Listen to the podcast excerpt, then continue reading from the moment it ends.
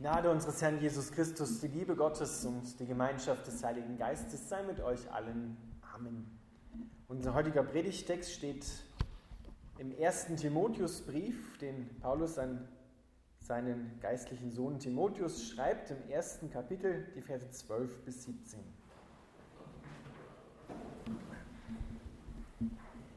Wie dankbar bin ich Christus Jesus, unserem Herrn, der mich stark gemacht, als vertrauenswürdig erachtet und zu seinem Dienst berufen hat. Obwohl ich ihn früher verachtet habe. Ich habe die Gläubigen verfolgt und ihnen geschadet, wo ich nur konnte. Doch Gott hatte Erbarmen mit mir, weil ich unwissend und im Unglauben handelte. Aber der Herr war freundlich und gnädig. Er hat mich erfüllt mit Glauben und mit der Liebe von Christus Jesus. Was ich sage, ist wahr und glaubwürdig. Christus Jesus kam in die Welt, um Sünder zu retten, und ich bin der schlimmste von allen. Aber Gott hatte Erbarmen mit mir, damit Jesus Christus mich als leuchtendes Beispiel für seine unendliche Geduld gebrauchen konnte. So bin ich ein Vorbild für alle, die an ihn glauben und das ewige Leben erhalten werden. Ehre und Ruhm gehören Gott allein, dem ewigen König, dem Unsichtbaren, der nie stirbt und der allein Gott ist in alle Ewigkeit. Amen. Lieber Vater im Himmel, wir bitten dich, dass du uns dein Wort an uns segnest und füllst mit der Kraft des Heiligen Geistes. Amen. Für der Platz.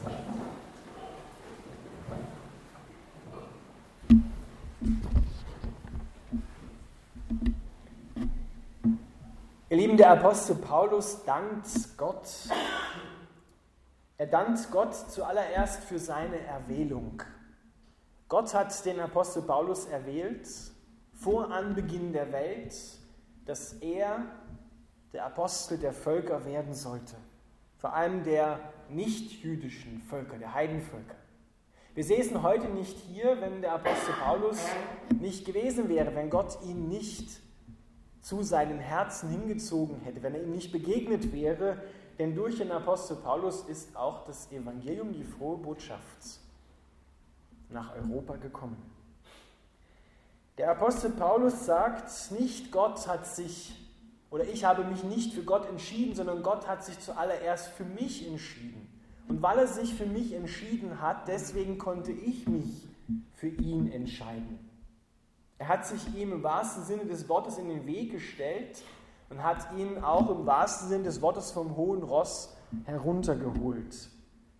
Denn der Apostel Paulus war voller Feuereifer hinter den Christen her, hinter dieser neuen Sekte und hat sie verfolgt, hat geschaut, dass sie ins Gefängnis kommen, dass sie gesteinigt werden, dass sie ermordet werden und er hat geglaubt, von ganzem Herzen geglaubt, er tut Gott damit einen guten Dienst.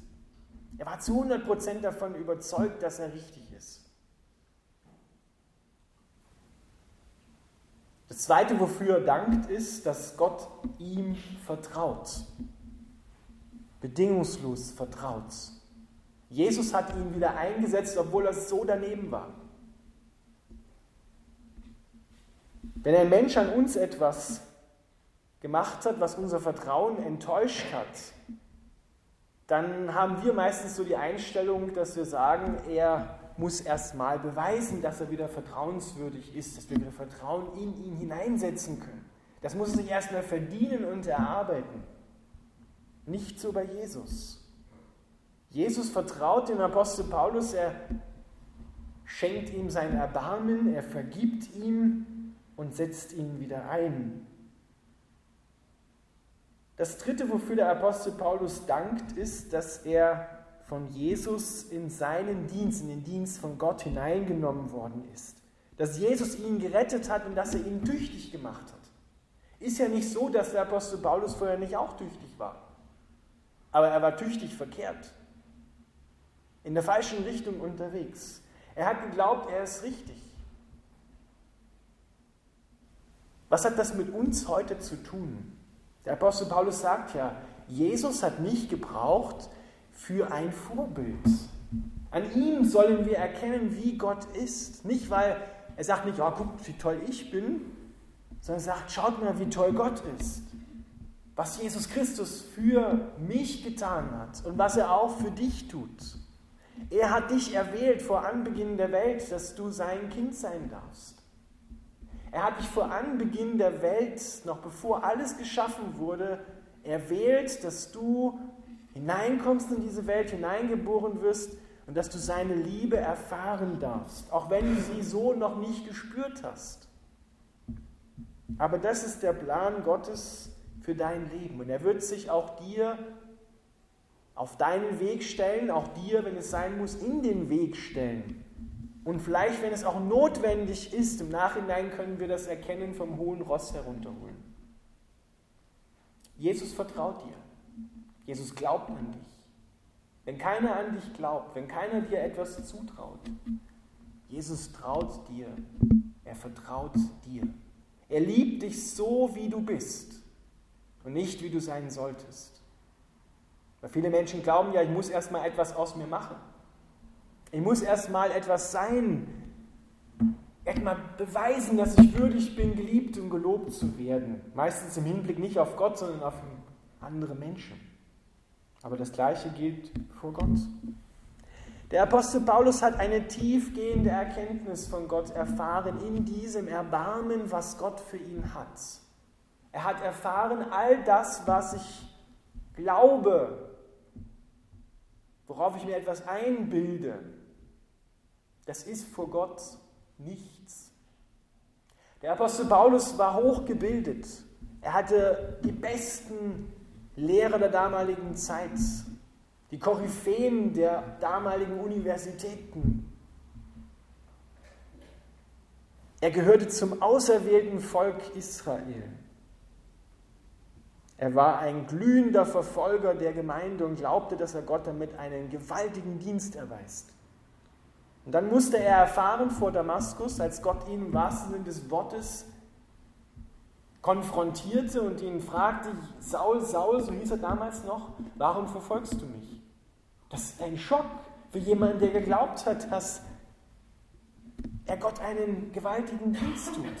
Warum verfolgst du mich? Und er hat erfahren, all das worauf ich mir etwas eingebildet habe. Mein Judesein, meine Titel, meine Bildung, mein Eifer für Gott, das ist alles nichts. Das war alles verkehrt. Alles, worauf ich mein Leben bisher gegründet habe, war verkehrt. Und Paulus sagt, das ist eine der wichtigsten Erkenntnisse, die ein Mensch im Leben haben muss. Und er betet dafür, dass Gott uns die Augen dafür öffnet. Dass wir nicht das, was wir haben und das, was wir sind und was wir uns gebildet und eingebildet haben zu sein, dass das nicht die Lebensgrundlage ist, auf der wir stehen. Es ist in den Augen Gottes nichts. Der Apostel Paulus geht sogar so weit, dass er sagt, ich erachte all das, was ich früher gewesen bin und gehabt habe, im Hinblick auf dieses Erbarmen Christi für Dreck. Es ist nichts, es ist weniger als nichts, es ist Dreck, kann weg. Es ist ein Segen, wenn ein Mensch sich bilden kann. Es ist ein Segen, wenn ein Mensch studieren kann. Es ist ein Segen, wenn ein Mensch etwas haben darf. Aber es darf niemals dein Herz besitzen. Es darf niemals die Lebensgrundlage sein, auf der du leben und sterben kannst. Es kann einzig und allein nur das sein, was Jesus für dich getan hat. Ihr Lieben, es geht nicht darum, was du für Gott tun kannst. Es geht nicht darum, dass du dich beweisen musst, wie toll du bist. Der Apostel Paulus hat erfahren, all das steht der Liebe Gottes, diesem Erbarmen Gottes im Weg. Ich muss erkennen und kapitulieren vor Gott und erkennen, ich bringe es nicht. Ich kann es nicht. Und ich brauche es Gott sei Dank auch nicht bringen. Von mir aus habe ich Gott nichts anzubieten, aber er bietet mir alles an. Er bietet mir seine Liebe an, die bedingungslos ist, die nicht einschränkt, die nicht sagt, zuerst musst du mir erstmal beweisen, dass du würdig bist, von mir geliebt zu werden sondern sie gilt allen Menschen, allen, auch dir, auch mit deinem Versagen, vor allem mit deinem Versagen. Denn die Bibel macht uns klar, Gott macht uns klar, er rechtfertigt den, der nichts hat, der total verkehrt ist. Er rechtfertigt den Sünder. Er spricht ihn gerecht, das heißt, du bist richtig. Aber seine Liebe wird dich natürlich nicht so lassen, wie du bist, sondern sie wird dich verändern. Aber da ist kein Zwang dahinter, da ist keine Forderung, keine Leistung, die er von dir zuerst einmal erbracht haben will, indem du dich würdig erweist. Aber dieses Wort, dieses Evangelium, diese frohe Botschaft, die kommt uns gar nicht so vor wie eine frohe Botschaft, dass wir glauben, all das, was ich bisher, worauf ich mir etwas eingebildet habe, worauf ich vielleicht bisher stehe, könnte falsch sein, könnte ein verkehrter Weg sein. Das ist für den modernen Menschen eine Herausforderung. Weil wir bilden uns ja und bilden uns etwas ein darauf und machen das oft zu unserer Lebensgrundlage, wer wir sind und was wir haben und wie wir angesehen sind.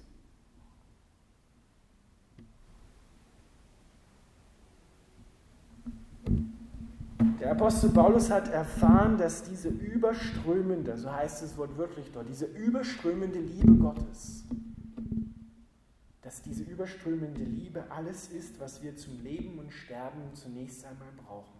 Und alles andere ist Geschenk Gottes.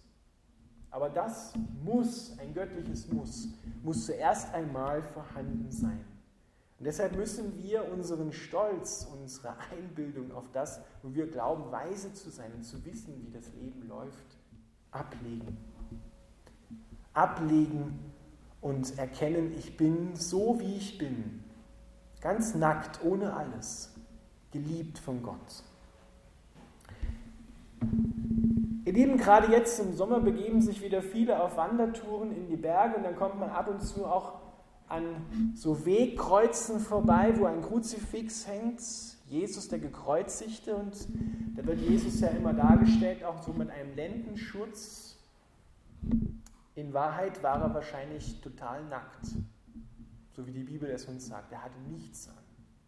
Das war die größte Schande, öffentlich zur Schau gestellt zu werden, völlig nackt. Aber dieses Nacktsein vor Gott, hat uns etwas zu sagen. Das ist eine ganz tiefe Botschaft. So nackt wie Jesus war, wo er nichts mehr tun konnte, wo er angenagelt war, völlig nackt und bloßgestellt, wurde er getragen von der Liebe Gottes, zutiefst getragen von der Liebe Gottes. Und genau das müssen wir wieder neu erkennen, dass wir nackt sind vor Gott, dass wir nichts anzubieten haben, aber darin total geliebt.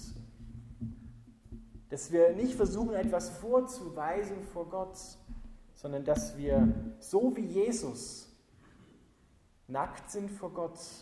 Wir haben wirklich nichts zu bringen. Mit leeren Händen stehen wir vor Gott, aber darin sind wir total geliebt und dann können wir auch empfangen und wenn du volle Hände hast, kannst du nichts mehr hineingefüllt bekommen.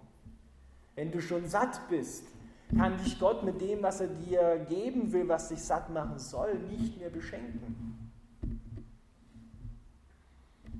Diese tiefe Erkenntnis, dass einzig und allein das Erbarmen Gottes, die Liebe Gottes uns liebt und der einzige Grund ist, auf dem wir stehen, leben und sterben können, das ist Geschenk. Der Apostel Paulus weiß das. Er hat es erfahren, das ist ein Geschenk, was er dort bekommen hat. Aber er musste vom hohen Ross runterkommen. Er musste vom hohen Ross gestürzt werden, damit er auf dem Boden der Tatsachen ankommt. Und manchmal ist es für uns auch so, dass wir erstmal vom hohen Ross steigen müssen oder geworfen werden. Und Gott schenkt uns Gnade und Erbarmen, dass wir es dann auch erkennen, dass wir nicht sagen, ja, was soll das denn jetzt? dass wir nicht daran vorbeigehen an solchen Situationen. Das sind meistens Situationen, wo wir denken, jetzt bin ich total verlassen, jetzt bin ich überhaupt, kann ich keine Hoffnung mehr haben, jetzt bin ich von Gott verlassen. Aber genau in diesem Augenblick hat auch Jesus, als er geschrien hat am Kreuz, mein Gott, mein Gott, warum hast du mich verlassen, hat er die tiefe Liebe und das tiefe Erbarmen Gottes erfahren und wurde nicht hängen gelassen. Nach Karfreitag kam Ostersonntag. Nach der bittersten und tiefsten negativen Erfahrung seines Lebens wurde Jesus auferweckt und wurde herrlicher erhoben als bisher. Und solche Auferstehungserfahrungen dürfen auch wir immer wieder im Leben machen. Nicht, weil wir so toll sind. Nicht, weil du es verdient hättest. Wir hätten es gar nicht verdient. Nie und nimmer hätten wir es verdient mit unserer Leistung, mit unserem Arbeiten. Vergiss es. Einzig und allein, weil Gott sich entschieden hat, dich so zu lieben, wie du bist. Reines Erbarmen. Und wer das für sich gelten lässt, der wird frei von allen Zwängen. Der wird frei, sich an andere Menschen oder an Dinge zu binden und dort seinen Schatz zu suchen. Jesus hat einmal gesagt, da wo dein Herz dran hängt, das ist dein Schatz. Und das spürst du ganz schnell, wenn du dich fragst, wo mit oder wovon kann ich nicht lassen? Was kann ich nicht weggeben? Ohne was kann ich nicht leben? Und wenn du merkst, das sind konkrete Dinge, das sind selbst konkrete Menschen in deinem Leben, ohne die du nicht leben kannst, dann komm unter das Kreuz und schau Jesus an, wie er da nackt hängt und bedingungslos geliebt ist und lass los. Lass los, was dich bindet. Denn die anderen Menschen und die Dinge, an die du dein Herz hängt hast, die können dich nicht retten. Die werden dich im Zweifelsfall nicht verteidigen. Das ist ja auch unsere Erfahrung. Wie oft sind wir auch enttäuscht worden, genau von diesen Menschen, wo wir geglaubt haben, ohne die können wir nicht. Aber Gott enttäuscht dich nicht, weil er ist keine Illusion, er ist keine Täuschung, er ist Realität, er ist die Wahrheit, die dich frei macht. Komm unter das Kreuz und lass los, was dich hier auf der Erde bindet. Und du wirst diese selbe Freiheit erfahren, die der Apostel Paulus erfahren hat und die viele andere auch erfahren haben. Aber komm und schau Jesus an. Und schau und sieh, dass eigentlich der Platz, wo er hängt, unser Platz ist. Das meinte diese Stellvertretung. Ich bin derjenige, der dort eigentlich hätte hängen müssen. Nackt, ohne alles, aber bedingungslos geliebt gerecht gesprochen, ohne alles und auferweckt zu einem neuen Leben. Es geht nicht darum, dass Jesus in dein Leben hineinkommt und du ihn zu deinem Helferlein machst, dass er dich ein bisschen besser macht als andere Menschen, dass du etwas dankbarer bist als andere, etwas hoffnungsvoller bist und vielleicht etwas mehr in der Bibel liest, etwas mehr in die Kirche gehst als andere. Ihr Lieben, darum geht es nicht. Dafür hat Jesus am Kreuz nicht bezahlt. Dafür hat Jesus am Kreuz nicht geblutet, um ein bisschen bessere Menschen aus uns zu machen. Er hat gesagt, das Alte muss sterben und Neues muss auferstehen. Wir müssen und dürfen Gott sei Dank neue Geschöpfe werden. Radikal neue Geschöpfe, die ganz aus seiner Gnade, aus seinem Erbarmen lieben. Und das ist es, was wir brauchen und was auch diese Welt da draußen braucht. Weil vielen hängt es zum Hals heraus, dass sie sich ständig beweisen und anstrengen müssen. Dass sie ständig beweisen müssen, dass sie etwas sind, dass sie es wert sind, geliebt zu werden. Und wie viele gibt es da, inklusive vieler Christen, die darin auch enttäuscht worden sind von Menschen, hängen gelassen worden sind und die jetzt verletzt sind. Aber Jesus ist gekommen, um die, die Hunger haben, die Durst haben, die verloren sind, zu retten. Es besteht also immer Hoffnung. Die Hoffnung stirbt nicht zuletzt sondern die Hoffnung lebt. Sie hat einen Namen Jesus Christus. Und darauf kannst du leben, unsterben und ewig leben.